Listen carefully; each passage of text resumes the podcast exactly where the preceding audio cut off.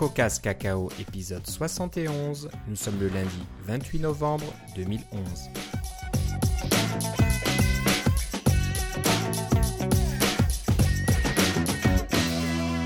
Bonjour et bienvenue à tous dans ce nouvel épisode de CocoCast Cacao. Comme d'habitude, Philippe Casgrain est avec moi. Comment ça va, Philippe? Ah, ça va très bien. Et toi, Philippe? Bah, ça va bien. Euh, un enregistrement un peu inhabituel pour nous le lundi soir. On fait ça d'habitude le mercredi ou le jeudi, mais je pense qu'on a tous les deux un horaire plutôt chargé. On a pas mal d'obligations. Oui, c'est ça, c'est les fins de session pour les enfants. Donc voilà, en bon père de famille, il faut qu'on s'occupe de tout ça. Donc on, enregistre un peu plus tôt que prévu.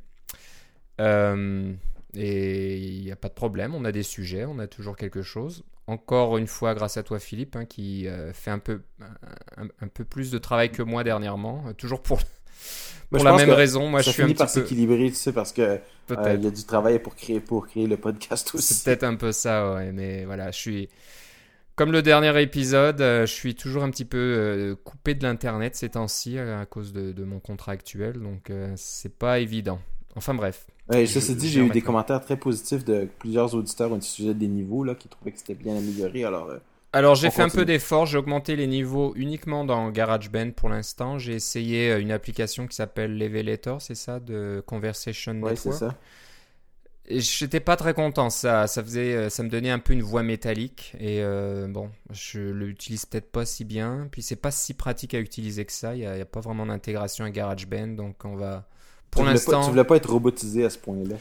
Bah un peu ça, ouais, ouais. Et puis euh, c'est encore plus de travail, donc euh, j'ai passé pas mal de temps et puis euh, à essayer, puis j'étais pas trop content. Donc on, va rester juste à augmenter un peu les niveaux dans GarageBand et j'espère qu'on arrivera à obtenir un niveau sonore acceptable pour la majorité de nos auditeurs. C'est ça. Faites-nous le savoir si vous entendez, si vous entendez mieux aussi là. Hein. Voilà, mieux et bon si si c'est trop fort au bout d'un moment, faudra nous le dire aussi. Ouais, mais si c'est trop fort, ils peuvent toujours baisser le volume. On peut toujours baisser, c'est peut-être moins difficile que de mettre la radio à fond euh, dans la voiture, par exemple. Ouais. Euh, bon, on va commencer tout de suite, euh, un peu sur les chapeaux de roue. On va commencer par un framework euh, intéressant que tu utilises, Philippe. Tu peux peut-être pas nous dire exactement pourquoi, mais pour une si tu m'as dit que c'est une application interne à ta compagnie. Ouais, ça va être externe à un moment donné, là, on espère, là, mais en ce moment c'est interne. C'est interne, donc voilà. On, ne peut pas dire trop de détails, mais on peut parler de ce framework qui s'appelle SB Table Alert. Oui. Et euh, ça permet d'afficher euh, une, boîte de dialogue sous iOS qui ressemble un petit peu à la boîte de dialogue de sélection des réseaux Wi-Fi. Oui, c'est ça. Donc, euh, ben, toi qui l'as utilisé, tu peux peut-être nous en parler un petit peu plus. Ben, c'est ça. C'est, le, problème, c'est que si, si, dans votre application, vous avez besoin de faire une sélection entre plusieurs choses, mais que ça doit être une sélection qui, que vous voulez qu'il apparaisse dans une de ces petites boîtes bleues, les UI Alert View, là, Bien, vous pouvez faire une sous-classe de UI Alert View puis commencer à intégrer un Table View et des choses comme ça. Mais ça devient rapidement assez, euh, assez complexe parce que UI Table View est conçu pour être vraiment extrêmement simple. avec les, euh, on fait juste entrer une coupe de chaînes de caractères pour savoir les boutons, puis on a des, des méthodes euh, déléguées, puis voilà, on a, on a notre réponse directement. Ça peut être, vous pouvez faire une sous-classe, mais en fait, SB Table View utilise cette, SB, pardon, Table Alert utilise cette méthode-là mais ça devient rapidement barbant de faire ça. Alors, plutôt que de tout écrire moi-même, ben, en fait, non, c'est pas vrai. Moi, j'ai tout écrit moi-même, mais je me suis inspiré de plusieurs frameworks, puis j'en ai un qui, que j'ai trouvé, que je trouvais bien, euh, qui euh, présentait les, euh, les, différentes méthodes pour afficher ces, ces table views à l'intérieur d'un UI view, finalement. Et la, solution était déjà toute faite. Bon, moi, pour des raisons de licence, je ne pouvais pas utiliser le, code directement. Euh, c'est une longue histoire dans, laquelle je n'entrerai pas, mais il suffit de dire que ma recherche m'a pointé sur euh, plusieurs frameworks qui existent déjà pour faire celui-là, puis celui pour faire ce travail-là. Euh, puis je m'en suis inspiré librement. Disons, la solution, c'est pas vraiment complexe. Je j'ai pas fait de copier-coller, mais de tous ceux que j'ai vus, celui que je trouvais bien, c'était vraiment celui-là de l'utilisateur Simon B sur sur euh, GitHub.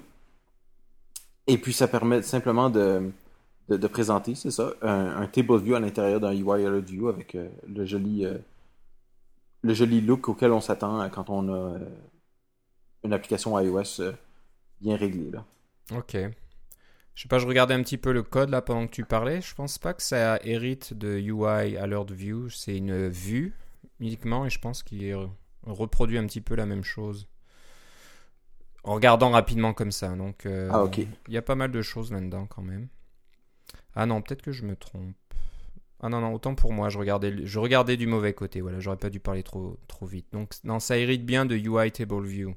C'est juste que dans la classe euh, stable, dans, dans le fichier stableview.m, il y a tout un tas de classes là-dedans. Il n'y en a pas qu'une, il y en a plusieurs. Ok, donc c'est. Pas très long, c'est peut-être pas très complexe, mais ça va quand même vous euh, faire gagner pas mal de temps. Oui, en plus, euh, c'est le, le résultat est agréable, quoi. C'est joli, ça ressemble vraiment à- au style Apple d'origine, donc euh, autant en profiter et l'utiliser au lieu d'essayer de bricoler quelque chose qui va peut-être pas euh, euh, rendre aussi bien à l'écran. Parce qu'il y a des petits détails, là, comme par exemple dans les listes, les table view, dans ces alertes-là, elles ont des coins arrondis. Ouais. Euh, chose qu'il n'y a pas dans les view habituels. Alors, il y a toutes sortes de petites techniques pour pouvoir avoir ces table view arrondis-là, qui sont euh, décrites dans, euh, dans plusieurs frameworks, mais celui-là, je le trouvais bien. Ok.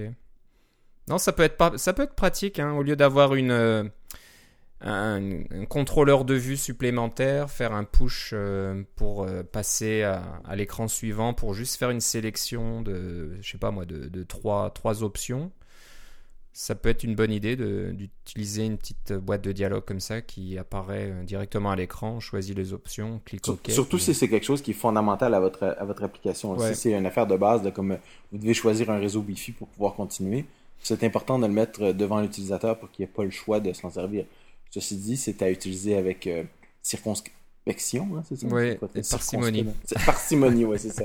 À utiliser avec parcimonie. Si vous avez une bonne raison, vous avez une bonne raison, mais euh, Ouais, ouais. euh, dans la plupart des cas, c'est ça, il faut, faut que l'utilisateur soit quand même en contrôle. là. Voilà.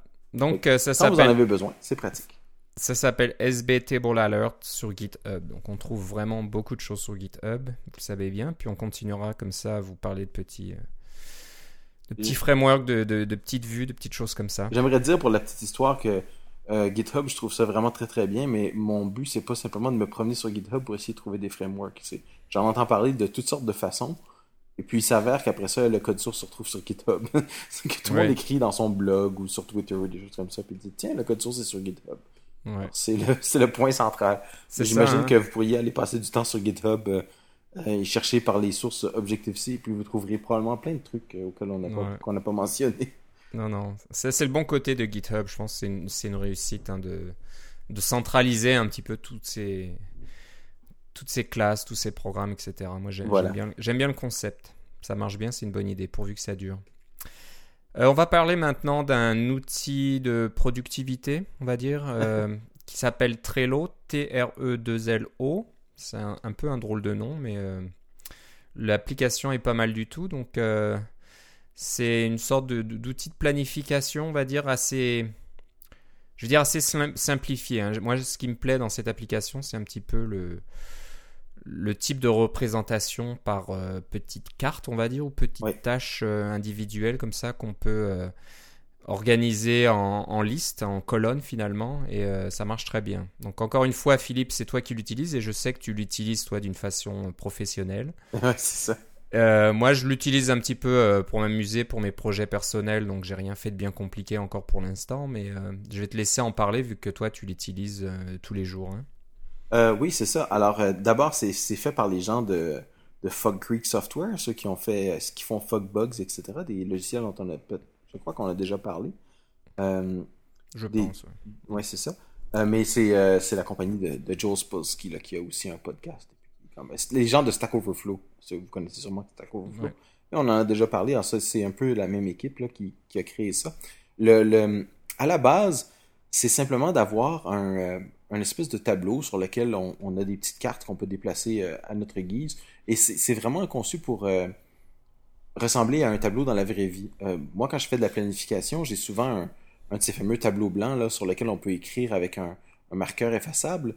Mais au lieu d'écrire au marqueur effaçable, souvent on va prendre des, des petites notes comme des post-it ou quelque chose comme ça qu'on peut déplacer d'une place à l'autre parce que d'abord ça colle très bien sur ces tableaux-là et d'autre part ça laisse pas de résidus alors que les, les fameux crayons là quand vous écrivez si vous effacez pas au bout de deux trois semaines là c'est devient difficile à enlever. Là. Ça a tendance à devenir permanent, ces trucs-là. Alors, pour la planification, c'est pas toujours pratique d'avoir, parce y a des choses qu'on peut laisser pour un certain temps. Euh, le défaut, j'avais un, tableau comme ça, donc, euh, au travail, je l'ai encore, mais c'est pas très pratique parce que je pouvais simplement le regarder à une seule place, c'est-à-dire à mon bureau. Je peux pas le transporter avec moi. Alors, la métaphore qui est utilisée dans euh, Trello m'a tout de suite plu parce que c'est exactement ce que j'utilisais pour mon travail, sauf que c'était virtuel. Alors, pour une utilisation rien qu'avec moi, ça marchait vraiment bien. Mais là où on a toute la, puissance de, Trello, qui reste quand même extrêmement simple, c'est qu'on peut inviter des gens à partager notre tableau. Et puis ces gens-là peuvent faire des modifications, peuvent déplacer des cartons virtuels d'un endroit à l'autre et peuvent modifier les cartons. Par modifier, je veux dire, ils peuvent rajouter des listes de choses à faire, par exemple, avec des cases à cocher, puis on les coche, puis on, le devant de la carte dit, bon, ben, la, la carte est complétée à, à 30%, à 50%, etc. On peut mettre des commentaires, on peut mettre des commentaires avec du texte ou avec des images. On peut mettre des images jusqu'à 10 MB d'images euh, à la fois. Alors, ça permet de mettre des photographies, même haute résolution, sans trop de problèmes. Euh, on peut mettre des fichiers attachés, etc. Euh, on peut même mettre des votes. Alors, par exemple, si on veut dire, bon, ben, à quel restaurant on devrait aller pour le, le party de Noël, on peut faire une liste, les gens votent, et puis ça se peut être tout être sur une carte. Bref, c'est un outil qui est simple, mais extrêmement flexible. Il va devenir ce que vous voulez qu'il en devienne. Et puis en plus, ça coûte rien pour le moment. Alors, euh, je ne sais pas si ça va coûter quelque chose plus tard, là, mais pour le moment, c'est gratuit. Euh, puis je crois qu'ils ont dit que ça allait rester gratuit pour les petites utilisations, là, comme si vous avez juste quelques utilisateurs. Euh, donc, ça vaut la peine d'aller jeter un coup d'œil si vous avez le moindrement travaillé en planification. Moi, je, ne pensais pas travailler autant que ça en planification. Ce que j'aime, comme beaucoup d'entre vous, c'est écrire du code et, et, résoudre des problèmes en, informatique et, créer des, nouveaux trucs. Mais il s'avère que des fois, euh, on se rend compte qu'il y a juste un de nous, et puis euh, vous avez peut-être une équipe, vous avez peut-être des gens avec lesquels vous voulez collaborer. Et puis pour euh, gérer les collaborations comme ça, ben, il faut faire un peu de planification pour savoir où les gens s'en vont, qu'est-ce qu'ils vont faire, combien de temps vont prendre, vont prendre les choses pour qu'on puisse mener un projet à terme. Là, c'est, bon d'avoir un outil de planification. Celui-là, il est très simple, il est gratuit et il fonctionne vraiment très bien à mon avis. je le recommande fortement pour rien que pour aller voir au moins là, mais même en utilisation pro, là, euh, ça fonctionne vraiment très bien. Ça me donne, permet d'avoir un aperçu sur tout ce que toute mon équipe fait, à peu près à n'importe quel moment et surtout de n'importe où. Oui. Euh, c'est vraiment ça qui est super pratique. Oui, en plus, moi je trouve que l'interface est vraiment très bien faite. C'est très, très simple, on va dire. C'est très, très fluide, très facile. Donc il n'y a, pas, a pas trop de choses, trop de fioritures qui, euh, qui gêne un petit peu l'utilisation. Alors c'est c'est pas uniquement un outil de planification, hein. vous pouvez juste c'est juste un, outil d'organisation. Vous Exactement. vous pouvez créer des différentes catégories, puis avoir des cartes, euh, je sais pas, donc euh, sur, les idées. Là, il donne un exemple. Vous avez vos idées, vous pouvez faire euh, bouger des cartes dans une colonne, des, des, choses que vous commencez à travailler ou à développer, ce qui est terminé, etc. Donc ça c'est le côté qui est vraiment intéressant. Moi je pense que pour les développeurs qui utilisent la méthode agile, c'est l'idéal parce que c'est vraiment, c'est vraiment, comme tu disais, la, même chose que d'avoir un tableau avec des petits post-it qu'on déplace, euh, on déplace les tâches euh, d'une colonne à une autre. Donc là, ça devient virtuel et puis euh, le côté partage est vraiment très pratique. Donc c'est gratuit, profitez-en. J'espère que, comme tu disais, ça restera gratuit pour une utilisation restreinte, on va dire. C'est sûr que si une entreprise de 50 personnes l'utilise euh, à, tous les jours sans rien payer, ça marchera peut-être pas indéfiniment. Mais pour les développeurs indépendants ou les, petites entreprises de 2-3 personnes, je pense que ça devrait marcher.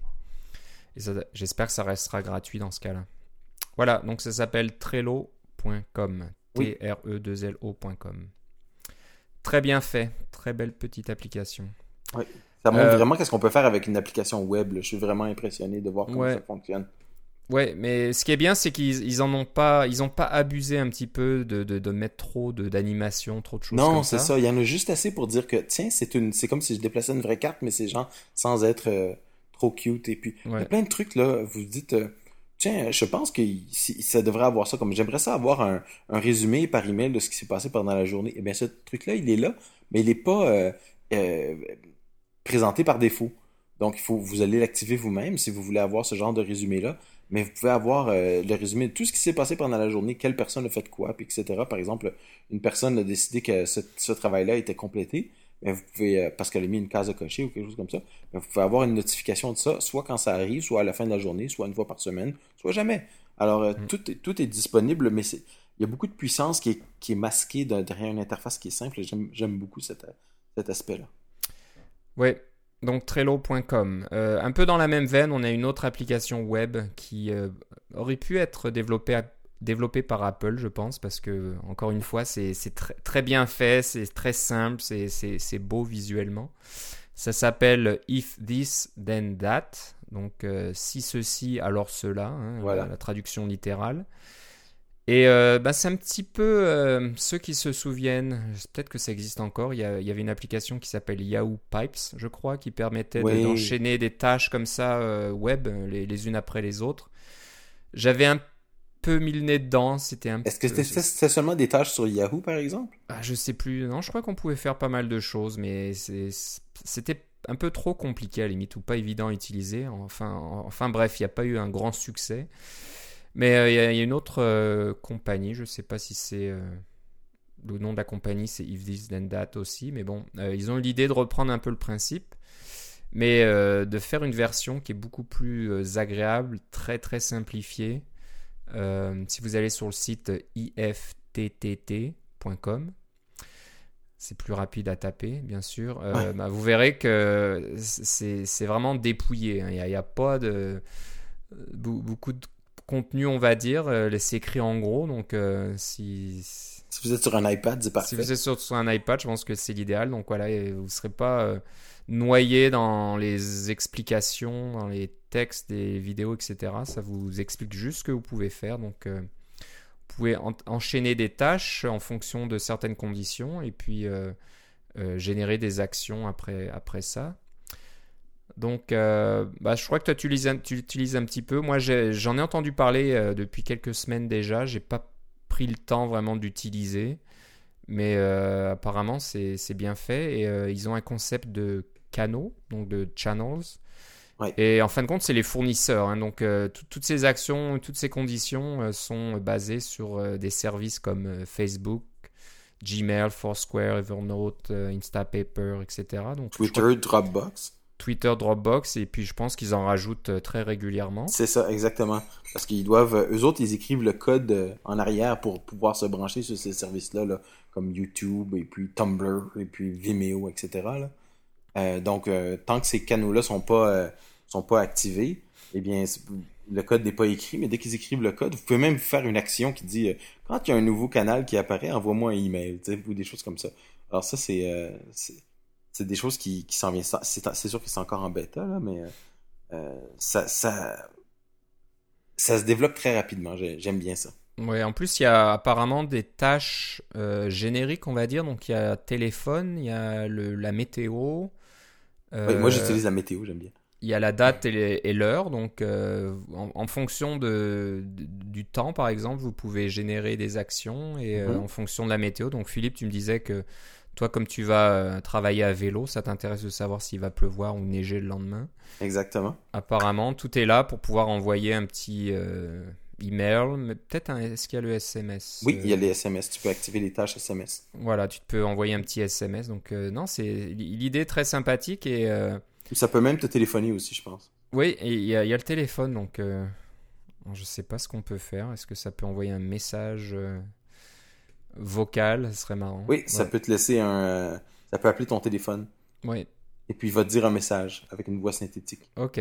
Donc ça, c'est rigolo. Donc euh, je pense que les possibilités sont infinies, on va dire. On peut faire tout un tas de choses, mais euh, c'est Non, c'est pas infini parce que c'est des paires d'actions. Et puis, il y en a un certain nombre défini. Alors, il y a sûrement des gens en, en probabilité qui vont nous dire c'est quoi le nombre total d'actions qu'on peut faire. Oui, oui. Moi, je disais infini, vous pouvez faire quand même pas mal de choses. Alors, c'est vrai que je pense qu'ils ont voulu laisser euh, ce système simple pour l'instant. Donc, c'est vraiment si, euh, si vous prenez une photo avec Instagram, alors euh, mais, copiez les photos dans Dropbox. C'est l'exemple qu'ils mettent sur leur page d'accueil. C'est des choses assez, assez simples comme ça. Ils sont pas encore au niveau de, de- de- d'avoir plusieurs conditions, plusieurs actions, etc. Des Non, mais le site web s'appelle si, ceci, alors cela. Tu sais, alors, c'est exactement comme comme c'est marqué sur le sur la boîte.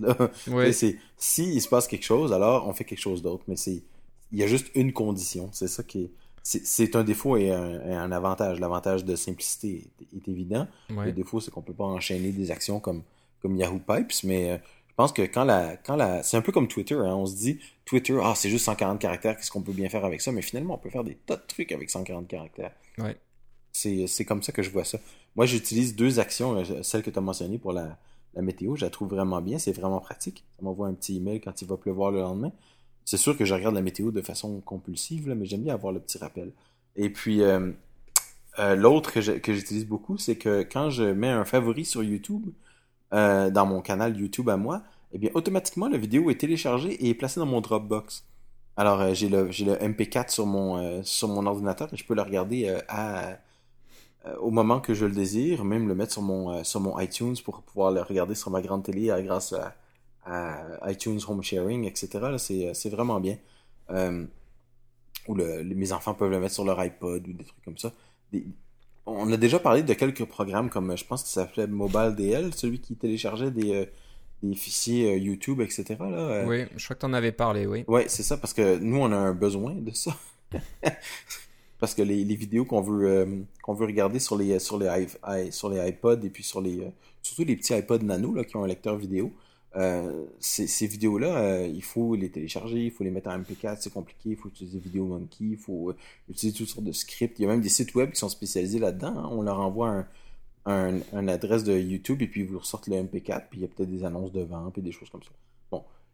Il y a toutes sortes de services qui existent comme ça, mais celui-là est extrêmement simple, puis c'est celui que j'utilise depuis, ben, depuis que je le connais, en fait, là, parce que, curieusement, le service est tellement simple à utiliser que, tu sais, la vidéo est dans mon Dropbox et c'est fini. Alors, j'ai montré ça à mes enfants, puis ils adorent. Oui, non, non, mais c'est pratique pour toutes ces petites tâches-là. Alors, je pense qu'il faut être euh, il faut être prudent, hein, de pas laisser des tâches tourner comme ça, puis les oublier, puis votre Dropbox Dropbox va déborder parce que vous êtes en train de télécharger un tas de trucs euh, régulièrement. Mais euh, l'idée est simple et, et c'est vrai qu'il y a tellement de services maintenant auxquels on est abonné, ça devient un peu difficile de gérer tout ça, de de manuellement copier des photos d'une application à une autre, etc. Donc c'est, je trouve ça pas mal. Voilà, mais euh, je pense qu'il ouais, il faut, il faut, être, il faut être prudent. On, on peut vite, euh, je sais pas moi, euh, envoyer du spam sur son compte Facebook sans s'en rendre compte. Quoi. Ouais, c'est ça. Comme les, gens qui, comme les gens qui attachent leur compte Facebook à leur compte Twitter, là, vous pouvez faire ça très bien avec If This Then That. Là. Ouais, ouais. Euh, ben bon, vous pouvez le faire, mais Alors je serais curieux de savoir si ça va rester gratuit longtemps parce que j'ai l'impression que ce site doit, bouger, euh, déplacer beaucoup de données parce que c'est de leur côté, c'est côté de leur serveur que tout est fait, j'imagine. Donc euh, ils vont euh, du côté Instagram récupérer les photos, ensuite se connecter à, votre compte Dropbox et mettre la photo chez Dropbox. Donc au niveau bande passante, ça va être, j'imagine, assez gros si ce service a du succès. Alors, je ne sais pas si euh, ça va être supporté par la publicité ou euh, si ça va être payant un peu plus tard. Je n'ai pas regardé si euh, s'il y avait des plans, s'il y avait... euh, Non. je n'ai pas. rien vu à date. Bon, c'est un peu comme Trello, hein, c'est gratuit, profitez-en. C'est ça. Mais bon, n'e- n'espérez pas que ça reste gratuit indéfiniment, ça, ça deviendra peut-être payant un jour, mais bon, on vous invite au moins à essayer l'application, c'est comme tu disais en version bêta, donc pourquoi pas s'amuser avec, voir comment ça fonctionne, et puis euh, si vous en avez un, réel besoin, une réelle utilité, ben, le jour où ça deviendrait payant, ben, ça peut peut-être être intéressant de, rester avec eux. Donc voilà, if this, then that, ifttt.com, donc 3T. Euh, je sais pas si on avait parlé de Doom avant. Je pense qu'on avait peut-être parlé de id Software ou d'un peu ces compagnies qui font. C'est id Software qui avait fait Doom à Oui. l'origine, c'est ça. hein. On avait dû en parler peut-être pour autre chose. Euh, Alors, c'était le code source de Doom pour iOS et de Pour- euh, Wolfenstein dans l'épisode 66, il y a environ euh, deux mois. Ok, donc là c'est alors c'est c'est la version multiplateforme. hein. Donc euh, Ouais. Doom 3, euh, le code source est disponible. Pas dans la bonne licence. Donc euh, tu vas nous dire ça, Philippe, mais euh, c'est une des licences qu'on n'aime pas trop. Euh, c'est en GPL. Donc euh, bon, on ne sait pas trop quelle est la motivation. Alors, je- Ben, parce que celui qu'on, juste pour revenir, celui qu'on avait, on, avait dit, c'était, c'était Doom et Castle Wolfenstein pour, pour iOS. Alors celui-là, c'est Doom 3. Ah, c'est Doom plus 3. récente. Ouais, c'est ça. D'accord. Donc, C'est le code source de Doom 3. Euh, Donc, donc en version GPL. oui, j'arrive oui. pas à voir de qui elle vient officiellement. C'était en.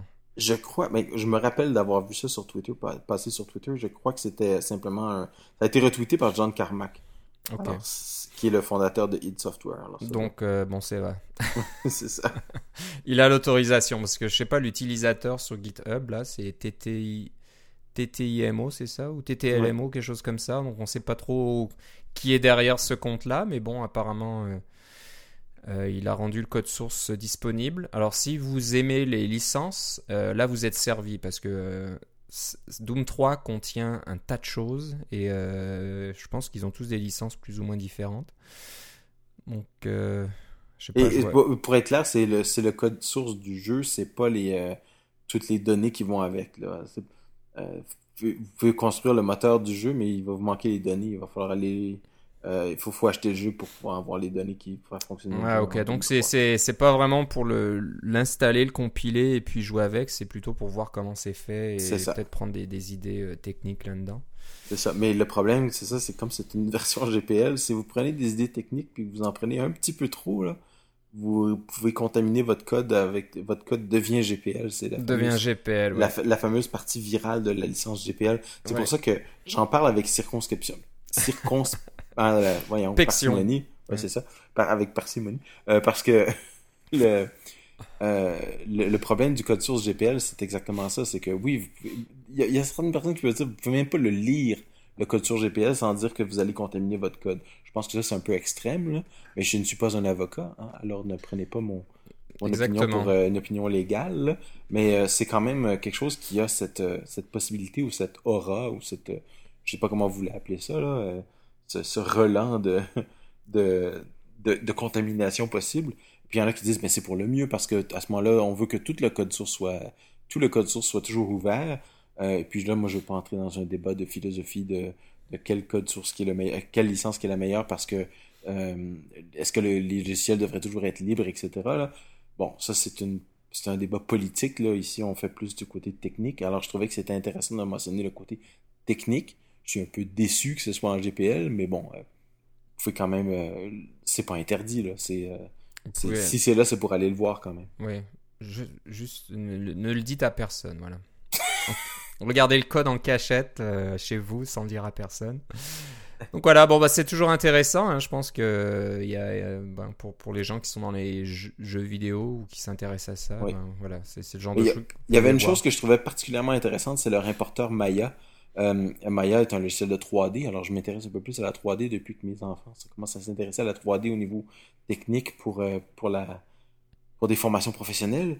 Ben Maya, c'est un logiciel de modélisation 3D qui vous permet de, de créer des modèles en 3D euh, à l'intérieur du logiciel, au lieu de les dessiner euh, à la main. Puis de, c'est vraiment un, un logiciel de création en 3D. Alors, une fois que vous avez créé votre modèle en 3D, vous pouvez l'importer dans un, dans un jeu vidéo, par exemple, et puis c'est comme ça qu'on anime les personnages de jeux vidéo. Si vous croyez que les, si vous croyez que les programmeurs programment tous ces, euh, toutes ces textures, et puis tout- toutes ces, animations, puis toutes ces articulations à la main, mais euh, vous êtes fous, là. C'est pas comme ça que ça se passe.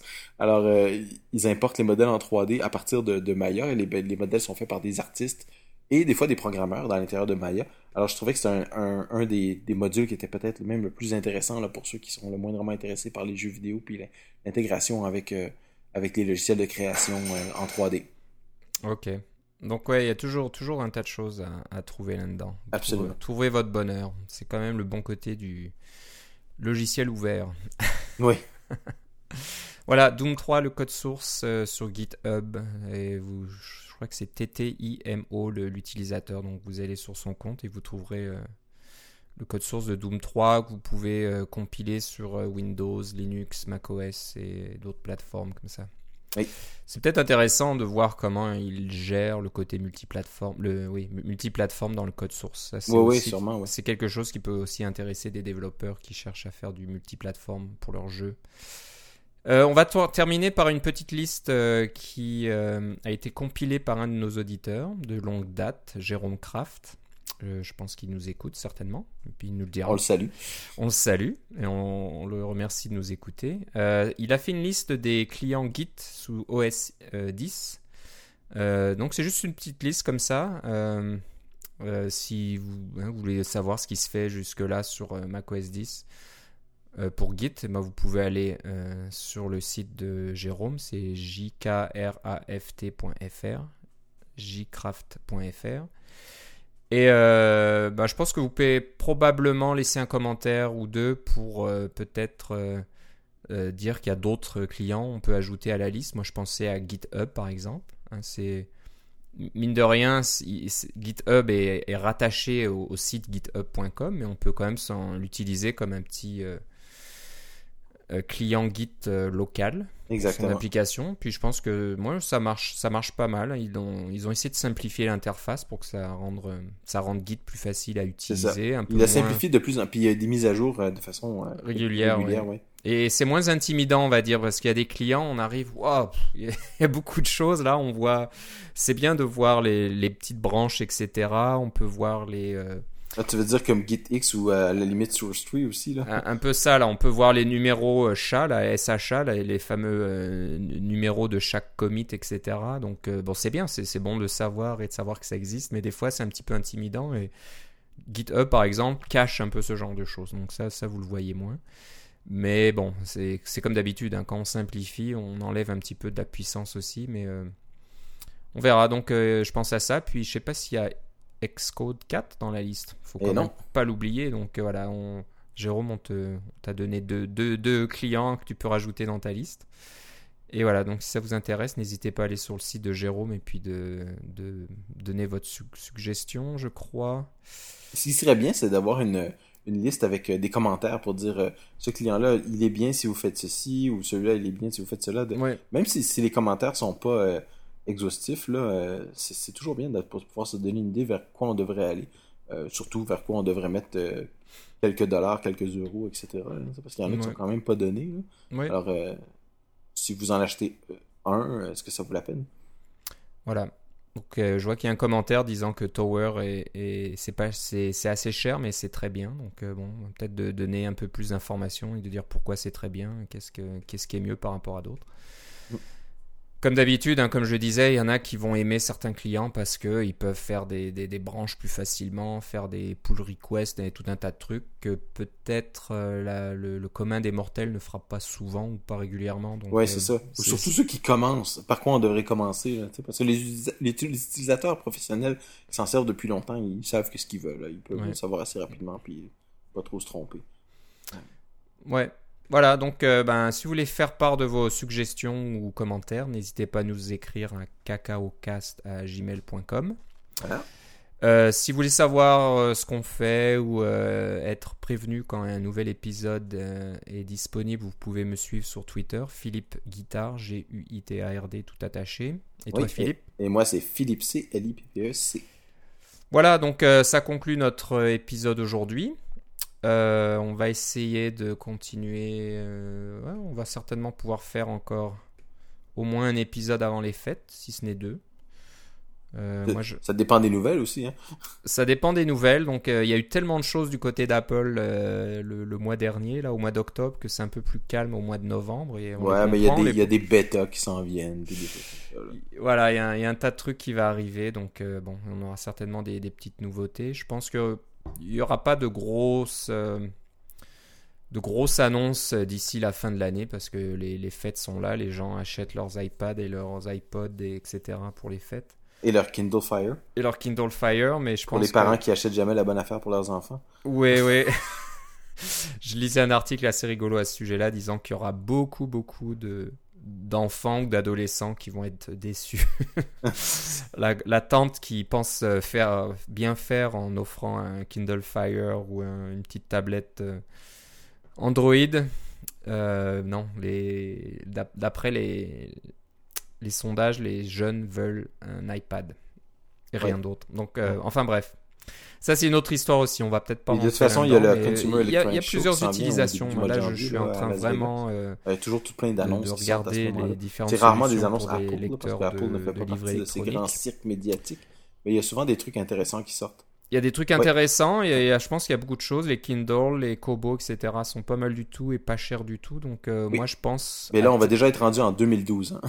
En 2012, ouais. Donc euh, moi, moi je pense c'est équiper quasiment euh, toute la famille. C'est peut-être un peu fou, je sais pas, mais au lieu d'acheter des livres en papier, hein, donc pourquoi pas avoir chacun et son lecteur électronique. On achète le livre une fois puis on se le passe d'un lecteur à l'autre. Donc bon, j'y pense, on verra bien. En supposant que ça fonctionne en supposant que ça fonctionne, mais quand on voit le, Kindle, euh, Kindle de base à 79 dollars US, euh, je crois, donc euh, effectivement, c'est vraiment pas cher. Le Kindle de base avec son écran e-ink pour la lecture, c'est vraiment un bon appareil. C'est l'idéal. Une batterie qui dure une éternité là, c'est. Ouais. Ouais, bah, on en reparlera peut-être dans un autre épisode. Hein. C'est pas un peu, c'est pas vraiment notre sujet, mais. Moi, je J'aimerais bien qu'on parle des e-pubs à un moment donné. C'est un format qui m'a toujours surpris. Ouais, il faudra peut-être peut-être parler de ça, mais moi je pense que la, qualité de l'écran, ça ressemble vraiment à une page de livre. C'est vraiment très bien. Et si on veut quelque chose juste pour lire, c'est l'idéal. Parce qu'un iPad, un Kindle Fire, etc., c'est plus de choses, c'est des applications, c'est un écran rétro-éclairé. Exactement. C'est pas la même qualité de lecture. Hein, donc euh, bon, ça, ça va. C'est pas la même durée de vie de la pile. C'est pas la même durée de vie, etc. C'est pas le même prix. Donc euh, bon, beaucoup de choses rentrent en compte. Alors, quand il n'y a pas si longtemps que ça, les Kindle valaient 399 dollars. C'est vrai, c'est vrai. Et moi, je, m'attends un jour ou l'autre à ce que les lecteurs de livres électroniques euh, soient quasi gratuits parce que l'intérêt des éditeurs et puis des, vendeurs comme ça de livres. c'est la vente de livres, ils font un profit la, fou sur la, vente de livres. C'est la vente de livres, donc euh, il faudra bien baisser la, barrière euh, d'entrée, on va dire, dans ce monde-là pour que vraiment tout le monde passe à l'électronique. On verra, on verra. Ouais. Voilà, donc euh, bah, merci euh, d'avoir, de nous avoir écoutés. Euh, on se reparle à peu près. Donc je regardais mon petit calendrier avant qu'on parle. on, va, on, va, bien avoir le temps d'enregistrer encore deux épisodes avant la fin de l'année. Donc vous avez, vous allez encore nous écouter avant les fêtes. Y a pas on l'espère bien. Voilà, bah, je te remercie Philippe. Et moi aussi Philippe. On se reparle une prochaine fois. Salut. Bye bye.